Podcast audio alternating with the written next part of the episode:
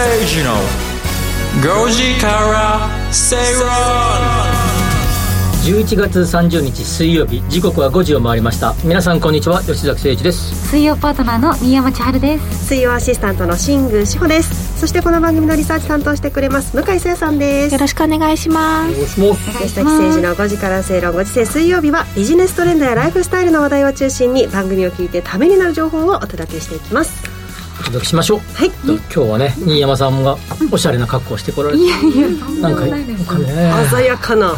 ピンクピンククリスマスで。これこれ立ってたこのまま立ってたらですねなんかキラキラしてね。はい。なんかわか忘れました。内容忘れました。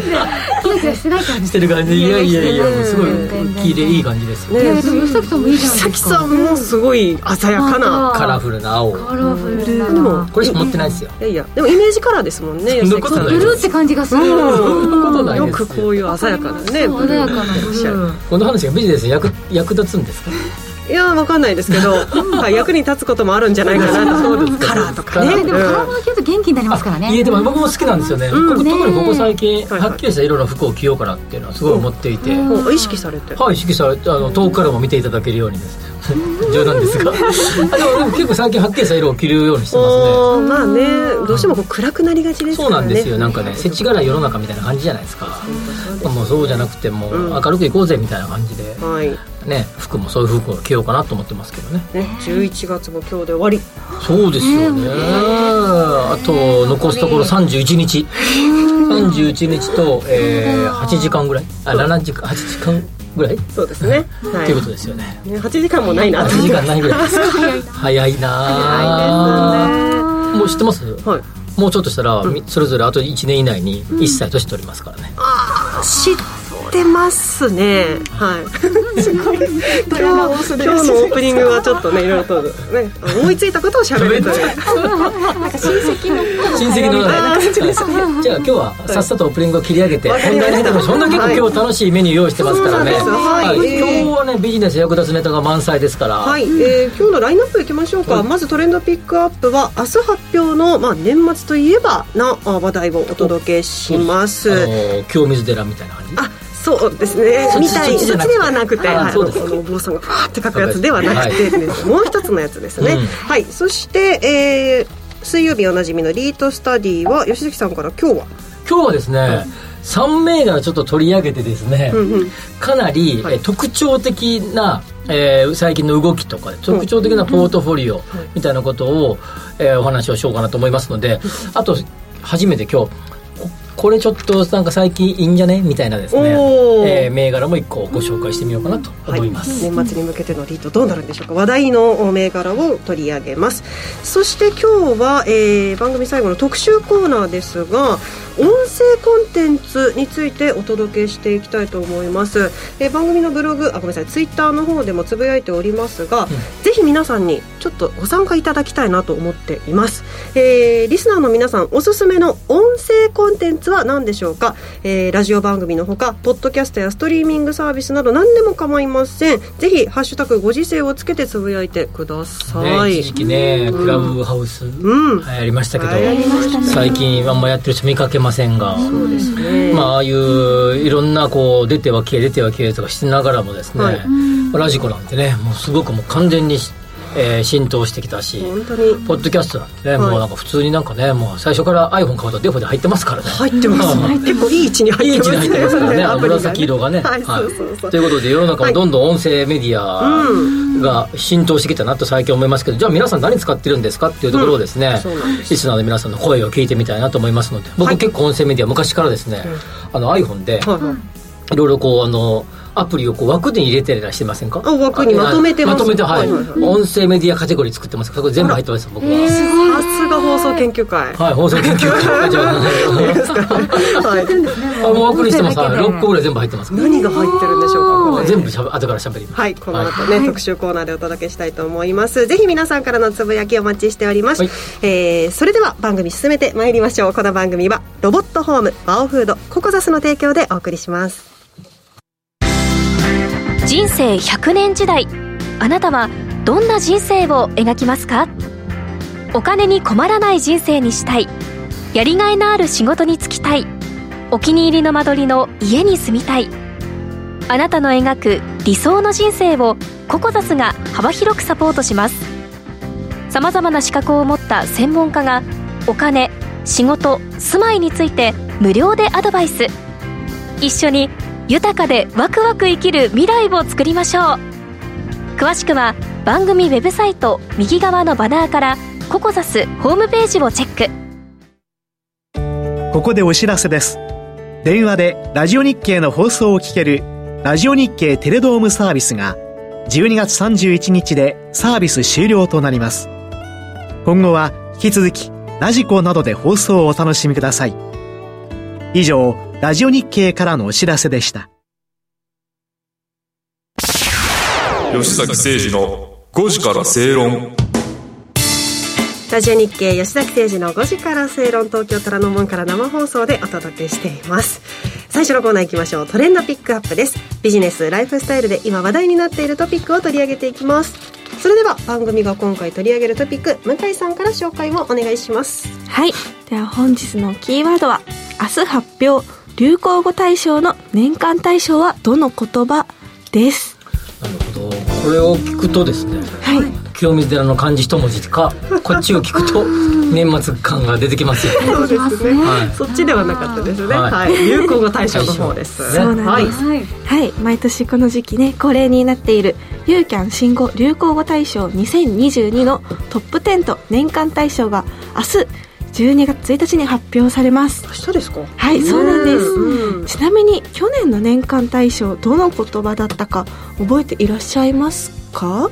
えー、何だった全かな？然覚えてない。でもコロナ関連とかですかね。いや覚えてないですね。一昨年は密ああみそれ漢字一文字でも気持ちが京都に行ってらっしゃる吉崎さん。違いますよ。流行語大賞ですから。いや何ですか？リモートワークとかそういうのかな？なんだろう？あこれを答え。在宅勤務？あなるほどあ答えが今リアル届きました。二刀流ショータイムあというふうにそっちかなってますリアルに大谷選手。あーはそうなるほどなるほど。はいいねそうなんです。じゃあ今年はどうなんだろうって言ったところで、はい。えっと、今年話題となった言葉を選ぶユーキャン新語・流行語大賞はその年の現代用語の基礎知識に収録された用語をベースにノミネートワードを選出し12月にトップ10年間大賞を発表します、うん。で今30ワードノミネートが出ているので、えー今50音順にご紹介させていただきます。はい。皆さんいくつ知っているでしょうか？はいいきます、えまずインテマシーコーディネーターインボイス制度大谷ルールオーディオブック OBN 過去オールドボーイズネットワークです、えーあとオミクロン株顔パンツガチ中華キウーキツネダンス国葬儀子ども家庭庁宗教2世知らんけどスパイファミリースマホショルダー青春ってすごく密なのでちむどんどん反省会丁寧な説明手前取りヌン活ビッグボス村神様メタバースヤーパワーヤクルト1000リスキリングルッキズム令和の怪物悪い円安はい一よく頑張りました。一気に読み上げて素晴い。たんですけれども。なるほど。はいこれはノミネートされた言葉50音順に。野球系が多いね。あそうなんですよ、うんよくお気づきになりました。はいキツネダンス、そうね。ビッグボス村神様とかね、野球関連はこれ6つ入ってます入ってますね。これ追いトップガン入ってないね 僕3回見たね。機内で1回で合計4回見た最新の「トップガン」をあの何回も繰り返し見ることあることを「追いトップガン」そうです。入ってませんね。入ってないですね。入ってないです結構来てるかなと思ってたんですけど。私それこの前初めて聞きました。でもそうです残念ながらノミネートとはなっていません。追いトップガンはい顔パンツね。マスクね。マスクをうん。外さないみたいなことありましたけどね青春ってねなんかすごく密なのでってうん。話題ありましたよね、新山さんが朗読されましたよね。ありましたね、大反響でしたよ。あの後見ました。もん YouTube で。YouTube で。そう。いいシーンでしたね。ええいいシーンですね。その他気になるキーワードありますか？皆さんは。どうでしょう？ああ顔パンツキツネダンスそうねやっぱすごくみ青春はすごく密な。ので気持ち的にはこれになってほしいけれども、うんはいまああのこうどうか別として、うん。気持ち的にはこれが一番今年響いたな、ね、番組でも取り上げましたしね、えーいやーあれはもうめちゃくちゃ心に刺さりましたね、うん。はい。まあ、こういったこうポジティブ系もあればちょっとまあネガティブ系と言ったらいいんでしょうか、うん。まあ、そういった、まあ、世相を表すものもやっぱり入っていたりします、ガチ中華は結構あの僕はよく聞きましたね、まあ、飯、あの食事が好きな人たちなんですね、うん、ガチ中華、えー、町中華に対してという言葉で海を渡って日本に来た中国語圏のたちが、えー中国語圏の方たちが経営をして調理している料理のこと。まあガチな中華。そうです。なんかどちらかというと、あの超高級なあの中華料理店でやってるみたいなんじゃなくて、町中華っぽい雰囲気なんだけど、コックさんとか経営の方々があのあちらの中国の方と本場の方という方ですね、らしいですねいいじゃ現場で結構ね知らんけどはねあ結構流行った印象ありますね。知らんけどってあの早く僕らみたいな関西出身から見れば普通に使ってること。をでなんですよね。ですよね。うん。だからわざわざこうなぜ流行語にそうそうなぜ流行語されたんだろうって思いますが。まあこれまあ、えー、と文末につけて断定を避ける責任も回避するという言い方で、まあ、全てをひっくり返すような面白さというのが若者を中心に東京でも流行した、確かに。結構使ってる男の子とかが多かったかなって印象がありますね私の中で。確かに。自分の、ね、知らんけど言いたいこと言って最後だ。け逃げるみたい。なね、感じで。これは本当にちちっちゃい頃から使っていたのでこれがなぜ流行語かがそうそうですよね。改めて。普通に。当たり前だったん当たり前の言葉ですよ。なるほど。青森の青森のリンゴみたいなもんですそうですね。といえばみたいな違う。ちょっと例えがまああとコンテンツ系で言いますと「スパイファミリーや」えーちむどんどん」まあ、この「ちむどんどん反省会ね」これ NHK の朝ドラでしたけれども。アーニャじゃなくてスパイファミリーなんですね。え私も思いました。アーニャちゃんじゃアないんだ。ーニャじゃないんだと思って、ね、スパイファミリーの中に出てくる少女がアーニャという名前ですけれども、はい。これもね入っておりますけれども、でも流行語ってそのどこのなんていうかなあのどの、えー世代から、うん。あるいはだ男性女性も含めた、はい。えーところから起こってくるのか、はい。発生してくるのかっていうところで見るとこれいろいろあって、うん例えばインボイス制度ってこれとは仕組みっていうか、そうですね。新たに導入されるものがあったりとか、はい。まあ、大谷ルール大谷ルールとかって多分若い女性の方とかあんま野球の興味がない人は全然どうでもいいみたいな感じだと思うし、うんまあ、なんていうかなこうど誰がこう言い出して広めて、はい。あのどの世代でみたいなことを、えー見ていくとですね結構ばらけるなっていうふうに思うんですね。そうですね。さっきの、はい。去年のやつと一昨年とかこうずっと遡ると意外とですね若者だけが知ってる言葉ってあんまり入ってこないよね。ああそういう傾向にあるかもしれない知れないでですすよねねある程度こう世代を超えて大体みんな知ってるぞみたいな感じの言葉が入ってくるんじゃないかなというふうに思いますね。そう考えるとやっぱりこう経済的なうん。キーワードはちょっと難しいのかもしれないですね。対象を取るとかとかねそうですね。うん。あの丁寧な説明っていうですね。岸田総理のあのあのいろいろ、大臣がはい。辞任をどうのこうのとかって揉めていた時に、えー丁寧な説明をってでご本人に対しては検討し検討ばっかりするので検討しっていうふうにですねけんえーそっちの検討ですね。はい、検討奇変の方の検討の検討士と言われてましたけど、まあ、これ丁寧な説明が、えーなるなら検討士も合わせてなってほしいね。さっきの大谷選手去年みたいな形でそうですね。併記されてね、うんうんうんやってほしいなと思いますね、はい。ねありますけれどあとヌンも活入ってますけど私ぬそのねヌン活ちょっと分かんなかったんですヌン活。活ね。これはですね、はい。えーホテルのラウンジなどで、え優雅にアフタヌーンティーを楽しむことです。紅茶などのドリンクを何杯もおかわりしプレートに盛られたプチフールやサンドイッチを食べる。うん。あの丸い三段になったはいおしゃれなねおしゃれなやつですね。すごいですね。ヌン活ってヌン活。私はやったことないですけど。私2回だけしたんですけどお腹いっぱいになってそその後気持ち悪くなっちゃう。すごいボリューミーそでね。っかそっか。ねこっちよりなんかサウナの方がなんか人気そうねなそうそう確かにサウナ確かに入ってない。入ってないですよね。そうヌン活よりサウナじゃないと思って。さサカツね。すっごいですよねサカツ今。そう多いはからそっちの方が入ってほしいよね。うんそういいですね。いろいろあって。はい、ノミネートの30ワードを取り上げましたけれども、皆さんの中ではこれがいくんじゃないかなとか、うん。まあこのノミネートされてなくてもこういうのが流行ったなって思うのは、今サカツも出ましたけれどもどうでしょうか？おいトップガン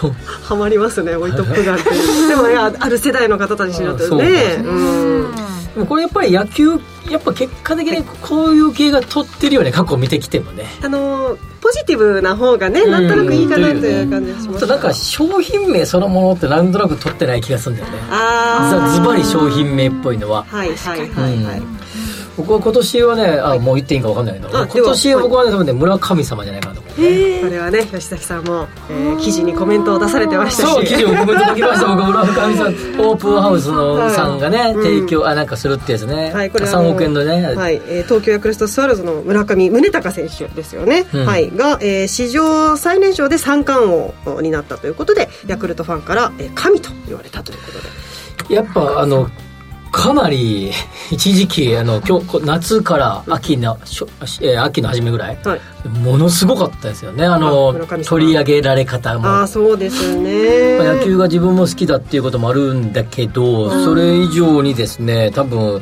まあまあ多分村神様は多分ど大体皆さん知ってるんじゃないかなと思うんですよちょっと私も分かんないあれ？あれ新山さん。みたいな感じで。そうですか。初村神様です。初村神様。私も初のえー。ねそうですよ日本人打者最多のシーズン56本塁打。そうですよ。まだ56本。22歳すごいですよ。そういう意味ではあの王さんの記憶を王貞治さんの記録を超えたっていう。55 55本のね。ね。バレンティンがねはい。60本打ってますけど、いやーまあ日本人としてはは最高峰。ねあのどうなんですか吉崎さん。あの、うん。もし村神様村上選手が、うん。えーこの流行語大賞取ったらうん。またこれは村上選手への経済効果っていうのは。あると思いますね。やっぱあのまあもちろんこれもそうだけどやっぱ彼やっぱ人柄もなんかこういいじゃないですかやっぱり、ねあの熊本でした熊本です熊本。はい九州学院。でもこう野球を知らないとやっぱりこうなっちゃいますよね。ああそうかそうかそうか。そうですよね。えいろんな方が様つけられてるんだろうなと思いました坂上様とか。ー坂？例えばねなんかそういうこうねはいそうそう村上様だから神で終わる方はみんな様なるほどね。えーコメントが来ておりますけれども「えーご時世」という番組的には「アマノミクス」とか「出会い系アプリ」とかかな。あおお確かに入ってないですね。入ってませんね。入ってないマッチングアプリ入ってないですね。天野ミクスね。入ってなかったですね、ミクス。火曜日の、火曜日。えーキャインの天野さん。はいねあれそうかもしれないですね。ねご時世的、うん。じゃあこれやろうよ。なんかどっかでご時世的流行語大賞やろうよ。いいですね。今年これ流行ったよねみたいな。いいですね。ご時世的には。あもうちょっと今1位がちょっと私の中では思い浮かんでましたね。そうですか。じゃあそれ発表していただいて今度ね。はいそうですね、はい。ちょっとそれは次回以降の、はいはい。お楽しみということで、はいえー振り返ってまいりました。明日12月1日にユーキャン新語・流行語大賞2022トップ10と年間大賞が発表されます。ズバリ吉崎さんの予想する年間大賞改めて村神様。どうなるでしょうか？これで決まりでしょう。僕はみそう見たな。来週あの訂正とお詫びを なるかも予想が当たってるかどうか来週まのお楽しみということになります、えー向井さんには来週も話題のトピック取り上げてもらいます、はい。以上トレンドピックアップのコーナーでした。吉坂誠二の5時から正論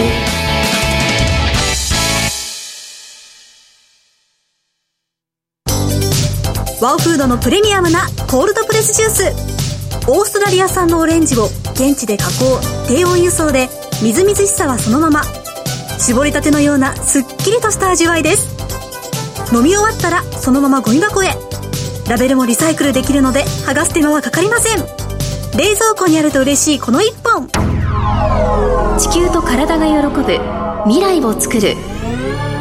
バオフード。お聞きの放送はラジオ日経です。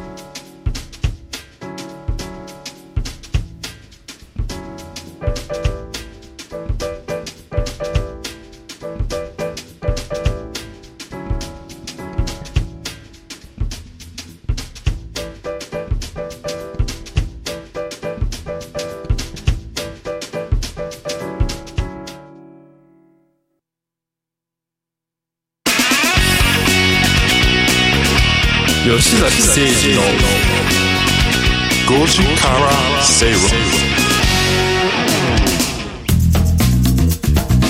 ラジオ日経吉崎誠二の5時から正論生放送でお届けしています。続いてはリートスタディのコーナーです。不動産投資を身近なものとして考えていきましょうというコーナーです。やっぱこうね何が流行語大賞取るかわからない、うんうん。やっぱ村神様って言いました気持ち的にはやっぱ青春ってすごく密なのでは取ってほしいですがこれもしも取ったとしたら高校の先生があれですかね。壇上に上がる。単純に分かるんです多分結構前代未聞なんじゃないかなとそうで思いますすよよね。わそれも見てみたいみたいですよね。あそこで話す言葉も聞きたいですね。聞きたいですよね。ものすごいかっこいいこと言ったらもうヒーローでしょうね。はいまあそんな感じで今日はリードスタディ。あそうそう先週ちょっとお話、僕対談えーヘルスケアメディカル投資法人の社長とね吉岡社長とインタビューで対談しましたけど、はい前回ね。ね中で唯一の優待リート銘柄という唯一じゃなかったですね。もうちょっと何何銘柄かありましたので唯一っていうのは唯一っていう言葉だけは外し訂正させていただいてお詫びしたいなと思います。大変失礼しました。もう、えーその優待もある優待もついている銘柄1個、たまたま入れるので。はい、はい。ご紹介していきたいと思います、今日は最近話題のですね、まあ、ちょっと特徴的な、えー最近ちょっと動きがあったぞみたいなリートのお話をしてみようかなと思います。一つ目がですね、えーすっごく、えー話題になっていたのはですね、えー、いちごオフィスリート投資法人8975ですね。はい。7号はい。えー昨日えー今日が8万5700円ぐらいかなではいそうです8万5000利回りがなんと9.41%で61銘柄中、えーダントツ1位。ですね、はい、2位の、えー銘柄が5%台ですので、まあ、ズバ抜けて一つ抜けてると。平均がだって3点。点台の真ん中からそうですね。3.567台を行ったり来たりしてって思うと3.7%が平均ですから。9.41すごいですね。という、えーはい超高配当利回りなんですが、まあ、これはですね、10月31日の、えーこの、えー、いちごオフィスリート投資法人も IR で出してますけど、まあ、分配金のですね、えーよ予想分配金の修正を行って、まあ、増額しますしますせというふうに、えー出したということで、はい。えーまあえー収益も良くて営業利益も良くて経常利益も良くて、えー当期の純利益も良くなったので一口当たりの分配金をもともとの予想では、えー2076円はい。の予想から、えー4098円ということで、まあ、ざっくり倍。倍ですまあ97.4%、まあ、ざっくり倍ですねにしますよということですから、まあ同じ金額だったと仮にするとですね、利回りが、えー倍になるということですよ、まあ、同じ金額ってことはありえないけど、えーということになります。すごいですね。すごく話題になりましてですね、えーもうもあの我々の,、ま、あの周りも、みんな「おうおうおう」と結構買ってましたよね。本当そうそうですよね。うん。この数字を聞くとね。預けといて、まあかかえー、と価格が、えー投資口価格が下がらない、まあ動かないという前提とすればですねもちろん、えー予想分配金の額なので、はい。これは変動する可能性がありますので、あくまでもですね今まで通りの賃料が取れてというようなことになれば、えーざっくり10%近い利回りを得られるわけですから、えーこれはは投資しとかな損だよみたいな雰囲気が流れてましたが、まあ、そういうのを受けてじわじわと価格は上がってますよね。ねそうまあそう皆さんこう行くわけですからね。そりゃそうそそうだって感じですよね。この背景にはですね、はいうんうん。えーとまあ、ある物件をですね、えー売ったわけですね。でそこで売却益がドンと出たってことなんですね。10月の、えー、20何日か忘れましたね。は20日過ぎだったかな、はい。に売却したんね。でそれが、えー、12月20日付で実施されるので売却益が、まあ、出る出ますよと。その分がということそうですね。なんですね。帳簿価格、まあ、母価に対して2.1倍で鑑定価格に対しては1.9倍の価格ででその倍で売れますよと。いいですね。そうすると利益が出ますよと、それを皆様に分配しますよと、うんというような感じになっているこのいちごオフィスリートっていうとこの、えーマークをよく私はあ見ますね。ねい。ちご一会って書いてあの中規模オフィスをいっぱいやっている。ですね、うんまあ、あのこれはあの一期一会のマークもそうですが、あのいちごってローマ字で書いてあって、あのビルにも東京なんかいると結構ビルで見かけると思いますが、はい見ます見1都3県で大体70%以上ぐらいで、まあ、100%オフィス。ほんほんと100%じゃない。ほんのわずかだけ商業施設がありますけど、まあまあまあ、限りなく100%でオフィスばっかりのリートということで、まあえー主要国に45%ぐらいありますので、まあ、多くの、まあ、東京でお勤めの方々はよく見かける、あまあ、中サイズのうん。ビル、あれがここがもこのリートが持っているということになります。はい。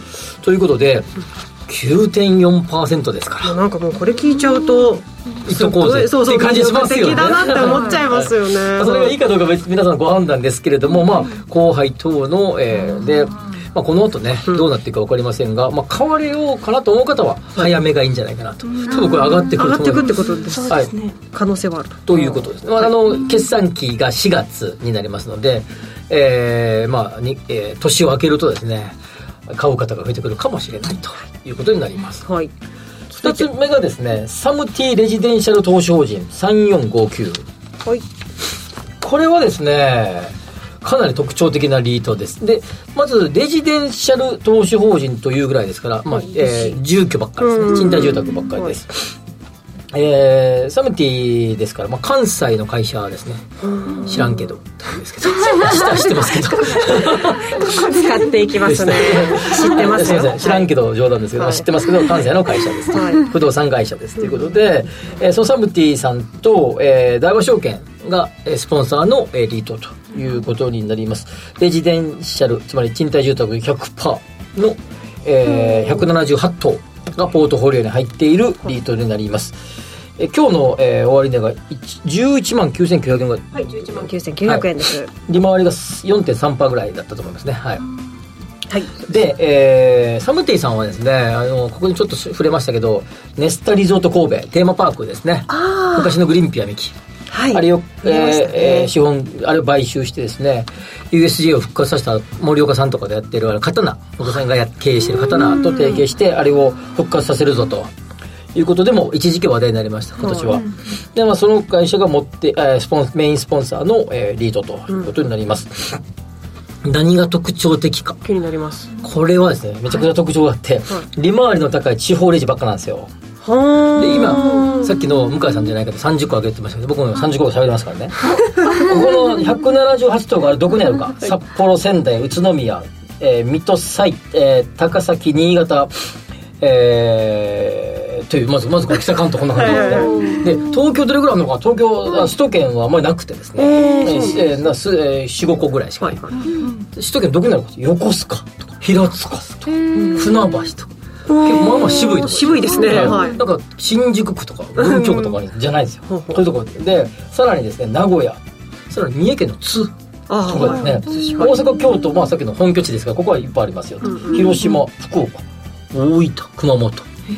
リートでレジでここになってくれてるのは本当ここぐらいですよ。もう日本中のまあ大体聞いたら分かるよっていう都市があるじゃないですか、ええはい。聞いたことない街もいっぱいあるけど、えーだけどそうじゃん。大体聞いたことあるような街にどす大体あるんですよ。だからそういう意味じゃこのリートを買ってると日本の、まあ、そこそこ聞いたことあるぜ都市の賃貸物件をバラバラに持つっていう形になるんで、かなりあの特徴的でで地方のそこそこいい物件ってい利回り高いんですよ。まあまあ賃料取れるんですよねお医者様とかね地方のねそういう方がお住まいになる転勤で行かれるとかね。はいはい。きそこういう大都市って支店がいっぱいありますから。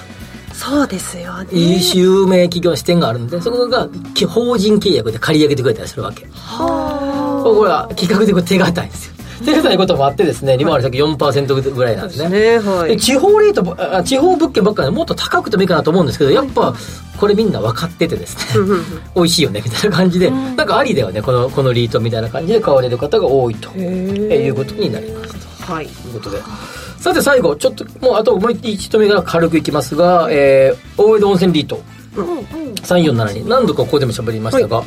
はい、えっと、一部ですねスポンサーが変わったりとか、まあ、一部こういろいろ入れ替わりがあったりとか動きがありました、まあ、ちょっと動きがあったことについてここでは大きくは触れあの触れませんが若干数字の下方修正もあったりしたんだけど分配金の、えー今日が、え、6万4000円。ジャスト、はい、6万4000円です、はい、利回りが5パー5.01%な感じかな、うん。はい、だと思います。それで、えーそろそろ冬じゃないですか。ねもうで GoTo じゃなくてなんだっけ？なんとか割あの全国民、えー全国旅行支援支援とかがある、えーなんだかんだいっぱいなんか温泉に追い風が吹きそう吹いてますよね。確かに。どう考割えても。引もあるし。そこで10月分のですね、えーこの大江戸温泉リートの稼働率見たらですね前年比で、えーええ客室の稼働率これ OCC って言いますけどプラス22.7%、うん。ADR100 平均単価、えープラス18.8%、うん。で、えーパブバあパブバえっとこれがお、えー、とつまり客がどれぐらいえー、一部屋でどれぐらい稼ぐか。はい。これがですねプラス45.8%すごいですね。売上高37.7%伸びてる。そら調子いいわなと。いうことで、えーこれから来る可能性が。IR 情報だけを見てるとですね、一時期こういろいろこう分配金がこう減ったりとかちょっとネガティブな雰囲気があってありましたがいろんな数字を見てるとですねここ手元にありますけど、はい。プラスプラスプラスプラスしかないです。一個本だ。けはね。ああ三角のマイナスがあるの一個だけもう圧倒的プラスばっかりです。絶好調みたいな雰囲気ですね。少なくとも多分101112まあこの上期は多分相当い。い感じです、なると思いますのでまあ次あたりぐらい期待したいなと仕込むなら今かもしれません。なということになります、えー今日話題の銘柄3つご紹介しました。897515オフィスリート投資法人3459サムティレジデンシャル投資法人。そして3472大江戸温泉リート投資法人でした、えーちなみに先ほどご紹介した、えー、15オフィスリート投資法人には、えーサッカー J リーグの観戦チケットが抽選あそうで当そうそうそう。たるという優待。株優ね、いや株あの優待。あの確かねあの他にもねなんか化粧品とかなんかねそういうね優先もあったと思う。おいいですね、はい。はい、そういったものもいろんなあの、まあ、結構工夫されるリートですよ僕はね。なんかそういうふうに聞くとあいいなって思います。よね、言っても9.4%それだけで魅力的魅力的リートじゃないみたい。ね本当ですね、はい、というわけでこのコーナーではリートについての疑問質問も取り上げていきます。番組ブログにある番組宛てメール送信フォームからぜひお寄せください。ここまでリートスタディのコーナーでした。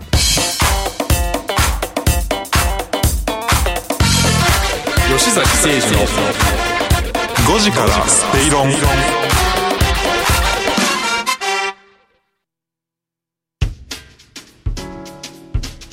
お聞きの放送はラジオ日経です。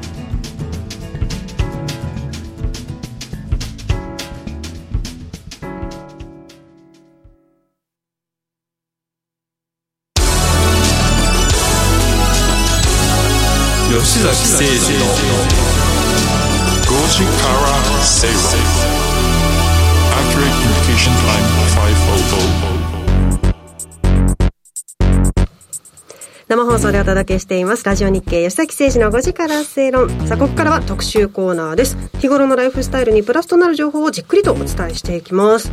さあ今日は音声コンテンツの可能性能力とはというテーマでお届けしていきます。あ魅力。失礼しました。音声コンテンツの可能性魅力とはというテーマです。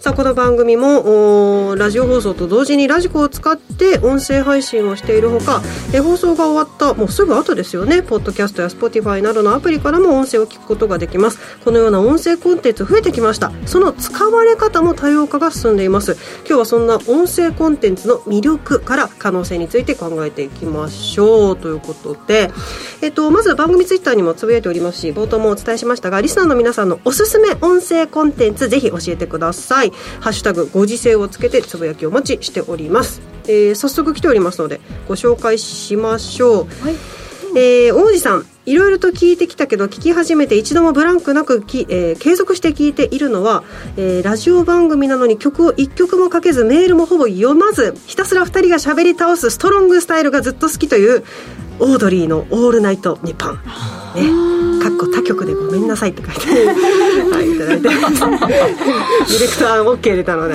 読んだんですね、はい。人気ですよねポッドキャストでもね。そうですよね、はい。はい。そしてアルタンさんは、えージムのランニングマシンについてる端末で Spotify にログインができます、なので秋が来るロングソングはたはかどりますよと。へえそういうマシンがあるんですかうん。あります。普通にありますよ今。へえそうなんだそうですよね。増えましたよね。まあポポッドキャストは結構昔からあって僕もずっと昔から聞いてましたけど、はい。やっぱりコロナ禍で結構ライフスタイルが変わって一気に増えたイメージがありますよね。そうですよね、というわけでそんな音声コンテンツの種類ちょっと整理していきましょう。あの分類の仕方としては個人が配信するかラジオ局や出版社など企業が配信するかの軸。そしてライブ配信かいつでも聞けるオンデマンド配信かの軸がありますえー、ざっとおご紹介していきます。まずインターネットラジオと呼ばれるものです。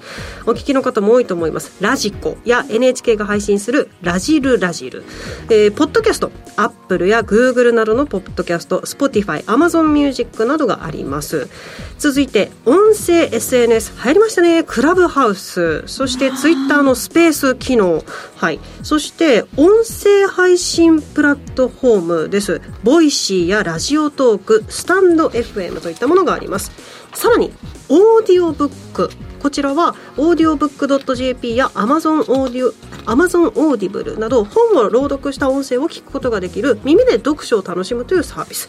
などもちょっと今ざっとご紹介しましたが、えーございます。まあ、ポッドキャストの話は、まあ、多分この、なんていうかな、あの、オンデマンド系の、はい。まあまあ、まあ、まあ、主流で、そうですね、えー、まあ、それを同じ、ね、その音声こ、そのコンテンツをそのまま、Spotify で聞くか、Apple で聞くかうんうんうん、とかの、まあ、多分最近の方々見てると、まあ、2パターンが多いと思いますけれども、はい。まあ、ラジオ日経って僕、そんな、僕、あの、あこんなことであれですけど、競馬とかしないので、聞いたことがなかったんですけど、ポッドキャストでラジオ日経知ったってのあるね。めちゃくちゃポッドキャストすんごい僕初期からポッドキャストを聞いてたんだけど、はい。ラジオ日経の番組すごい多いなと当時思ってましたね。あーちなみにラジオ日経は2005年に日本国内のラジオテレビ局で最も早く配信サービスを開始しています、このイメージラジオ日経ってすごくありますようん。ね。ポッドキャストのこう上位ランキング見てたらね、はあのーラジオ日経の番組すごく多いですよ、ね。ずらっと並んでずらっと並んでるんですよますね。よね。はい新山さんはどうですか？何か使ってるもの、アプリとかありました？Spotify あの娘と使ったりとか彼と使ったりみんなでシェアして使ってますね、うん。家族割りみたいなのあるんだね、これね。そうなんですよ。そうそうそうそうね。そうで自分が聴いた曲だったりとか、うん。あのおすすめの曲とかもバンバンかかってくれるから、うん。もうすごいあの重宝してますね、そうですね、この Spotify や、まあ、Apple Music などは、まあ、ストリーミングサービスで音楽を楽しめるという音楽配信プラットフォームも、まあ、兼ねてる、はい、分類はそうですね。されます。Spotify は全部その場で選べるからね。そうなんですよね。で、はいミュージックビデオとかも見れるから、はい。海外のアーティストのミュージックビデオ見れたりとか、はいいい。ですすごあいいいですよちょっと今のあれね、若干有料のやつね。あそうそうです。ね。有料のやつ。確かに。全く無料のやつあるけど、有料するとめちゃくちゃ無限にできるんですよ、Spotify は。はいめっちゃ便利ですね。うんうんそういったところでポッドキャストなんも今ね配信音声配信プラットフォームがやっぱりこう、えー伸びたりこうどうなのかなっていう感じだよね今ね。そうですね。あの 自分ではい撮ってね、配信するやつね、ボイシー、ラジオトーク、スタンド FM などがあります。スマートフォンなどだけで音声配信を行うことができて、まあ、リスナーの方もそのアプリから音声エピソードを聞くことができる点が 特徴です。まあ、これでも一方で同じこの例えば17とか。もそうだけどこの系ってやっぱ音声系とあの映像系があって、まあ、映像系の方がちょっと先行ってるかなって感じはするよね、まあ、TikTok もそうだよね。そうですね。ちょっとここはあのそっちにやられてるかなっていう感じはするなというような感じですがはい。一つですね、あのこう前提としてあるのが、えっと、我々今こう首都圏っていうかね、このこの東東京界隈に普段いて、この辺で生活をしてる我々から見れば、普通に通勤通学の移動ってまあえー大金持ちの方はハイヤーとかタクシー乗られるかもしれませんが、まあ、基本的に電車で移動するとはい。いうような感じで、まあ、イヤホンを聞きながら、えー移動電車で移動する方も多いと思いますが地方行くと基本的に車。あ、そうですよね、移動手移段は。動手段、あるいは自転車とかバイク、うんうん。まあ、原付とか、ああいうので移動されるということで、まあ、ざっくりですね電子半分以上の方々は、が地方都市に住んでますから、はい。三大都市圏に住んでる人って大体半分ぐらいですか。ら、うん。全全1億2000万人のうち半分ぐらいはそうじゃないところに住んでますからね。そうですよね、はい。そうなると聞くコンテンツや聞き方も変わってくる。変わってくるということで、我々この首都,、えー首都圏とかえー都市部に住んでる方はイヤホンで聞くパターン、はい。はい、イメージで言うと、ええもちろんまあ家で言うときは聞くと思いますけど、まあ、基本イヤホンで聞くパターン、そうするとえー地方に行くと車の中で聞くパターン。カーラジオとかね。ラジオいや今こうラジ 今 Bluetooth で飛ばしてるよね。カーラジオ。えー電波で聞かないんです今か聞かない普通 Bluetooth ですよ。はい。ショック。あすいません失礼しました。かかりまね、すもねもうん自動勝手接続されるからね。もう。接続勝手にもうあの、あの、携帯電話勝手に接続してくれて。そうそうそうそう。はい。めちゃくちゃ便利ですよ。そうするともう、あの、その中がもう完全にこう、なんていうの、自宅の部屋のようにこういけますから、まあそうするとですね、つ情報をどのように取るかのパターンが、まあ、都都市部と地方では違うと。移動手段が違うから。はい。というところが一つ。もう一つがですね、いろんなコンテンツ、もうこれ以外に動画 YouTube とか動画コンテンツもあって、情報型なんじゃね？みたいなことも言われているということなんですね。で、そうするとですね、やっぱりこう、この、この番組とこの番組とか、あるいはこの人の動画、この人のえー YouTube 番番組とか、このテレビとか、コンテンツに対してもう、これはずーっと聞くけど、あとは知らないみたいなさ、そういうような流れになりつつあるってことね。そうですうん。本当に数は確かに多い多いですよね。なーっていうまあ、アメリカなんか出張行くと、テレビつけるだけでなんか何十チャンネルもありますからね。そうですね日本で8個か10個、8個ぐらい、えー、ぐらいしかないけど。まあ地上波地上波は。のみだとそうええですよねアメリカ行くとすごいありますからね。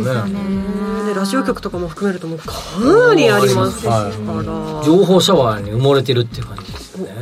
流行語っぽいですね。情報シャワーいいメモっとこう。はい。というわけであの、まあ、皆さんどんな風に使っていますか？そしてまあ私たちはこうマイクの前で喋る側でもまあありますから、というところでは、えー、新山さんは、えっと今は YouTube の方を特にやっていらっしゃいますけれども、そうですね。ご自身の配信ということでははいあそうですね。はい。声だけの配信はないかな。まだやってないですね。どうですか？動画と音声とってなると、どうですかね。でもねなんかちょっと変わった声してるねっていうの言われてるんですよ。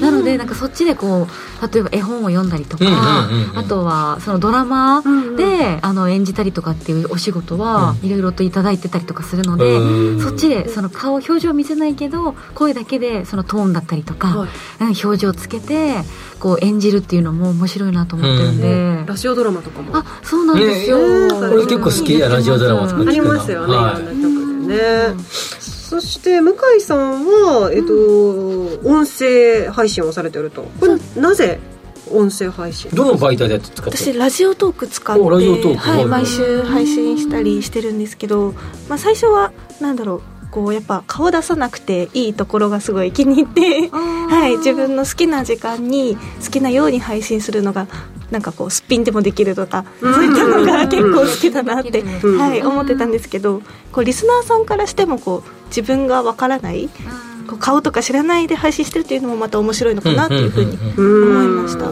っぱ音声コンテンツ、まあ、と最近ながらで聞く人も多いし、い。いろいろあるんだけど、一つやっぱりこうなんていうかな耳だけの方が短さ身近な感じがするよね、それはすっごい思います、はい。映像よりも、うん。でさらになんかもうそばで二人で喋ってる感とかあるじゃないですか、はい。あるいはなんかさな何人かで喋ってる感が、まあ、そういう意味でもこう親しみやすさ近さそれはあるかもしれないですうん、ね、距離感の近さを感じますよね、そういう意味ではやっぱ音声メディア音声コンテンツって、多分これアメリカなんかでものすごいですもんね、まあ、さっきの車移動するからだけど。そうですね。もうやっぱもう日本とは全然違うぐらいこう、はあの当たり前でのポッドキャストを普通に聞いてみたいな世界ですから、ねあのそういう音声コンテンツの使い割れ方としてはですね企業も注目しています。そうねはい、あるね。あの社内報を音声で伝えるという社内ラジオに関心が集まっています、えーテレワークによる社内コミュニケーションの低下を実感していて、まあ、そこで全国の営業所の担当者へインタビューや社長自らが出演するケースなど社員を巻き込んで認知度を高めて企業文化をおこう広めていくということをやっているそうです。いやこれは菊間さんが社内でラジオ局みたいなそれそれこそちょっとしたラジオブースみたいな、はい、やってる会社もありますね。これが企業文化の浸透につながるんですかね。いやもうそそりゃそうじゃない。さっきの近し親しいを感じる最近慎吾さん最近あの営業成績いいけどありありがとうねお疲れ様ねみたいなこと言ってくれるわけですよ。嬉しいめっちゃ嬉しいです。ね、あのああの朝礼と朝礼とかでね、はいはい全体会議でしか見たこと遠くでしか見たことない社長がですね、うん。耳元で「お疲れ様って言ってくれたら嬉しいんじゃないですか？あ の匿名で社員が社長に質問をするとかっていうコーナーもあるそうです。でそれを社長がそれに答えるという。こともそうですけど。面白いですよね。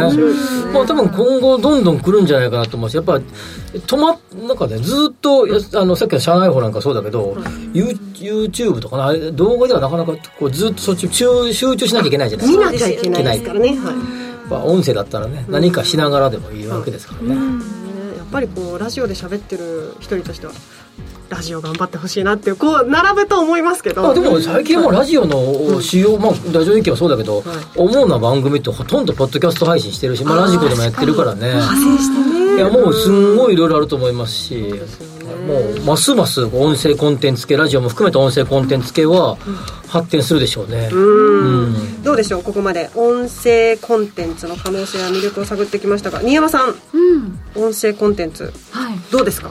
いやでも私も始めてみたいなと思いましたね,、ねそれこそね向井さんと一緒で、いちいちこう化粧してとか、なんか着替えてとか、YouTube も編集してフォントがちょっと違うとか、うん。なんかそういうのもいろいろやらなくていいじゃないですか。自分の世界観の中で自分のトーンで好きなペースでできてっていうのはやっていく人これからいろんなねジャンルで増えていくんじゃないかなってうん思いますね、ぜひ今後楽しみにしたいなと思います、は いというわけで今日は音声コンテンツの可能性魅力とはというテーマでお送りしました。水曜日のこの時間は身近な生活に関する話題やレジャートレンドなどを週替わりでウォッチしていきます。どうぞお楽しみにさあということで今日はちょっと話題のキーワードなども含めてえーご紹介してまいりました。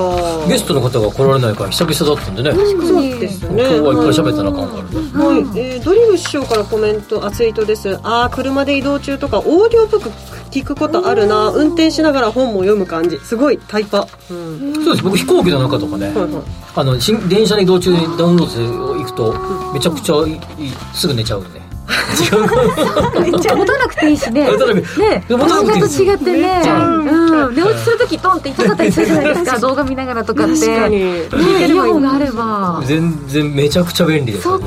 そう。あとオーディオブックレスとかってサブスクもあるって月月1000円とか千何百円とかでもうなんか読み放題とかありますへ私これは聞いたことないですねオーディオブックはあの僕は結構本本出してるんでそのオーディオブックの会社さんからあのおあの音声化しませんかみたいなのが来ますよ。ご自身の著書をってことですか？そうそうそう来ます。あまあそれとは別にあのさっきの一度一ユーザーとしても聞きますけどどうですかと言われますね。えちなみに読んでくれる人はなんかシリみたいな感じですか？それともちょちょちょち本当の本当のナレーターみたいな。なるほど。あ、はい。そういうの聞きやすいですね。聞きやすいです、うん。あと倍速とかして聞けたやつあタイパですね。まあ僕はあんましませんけど。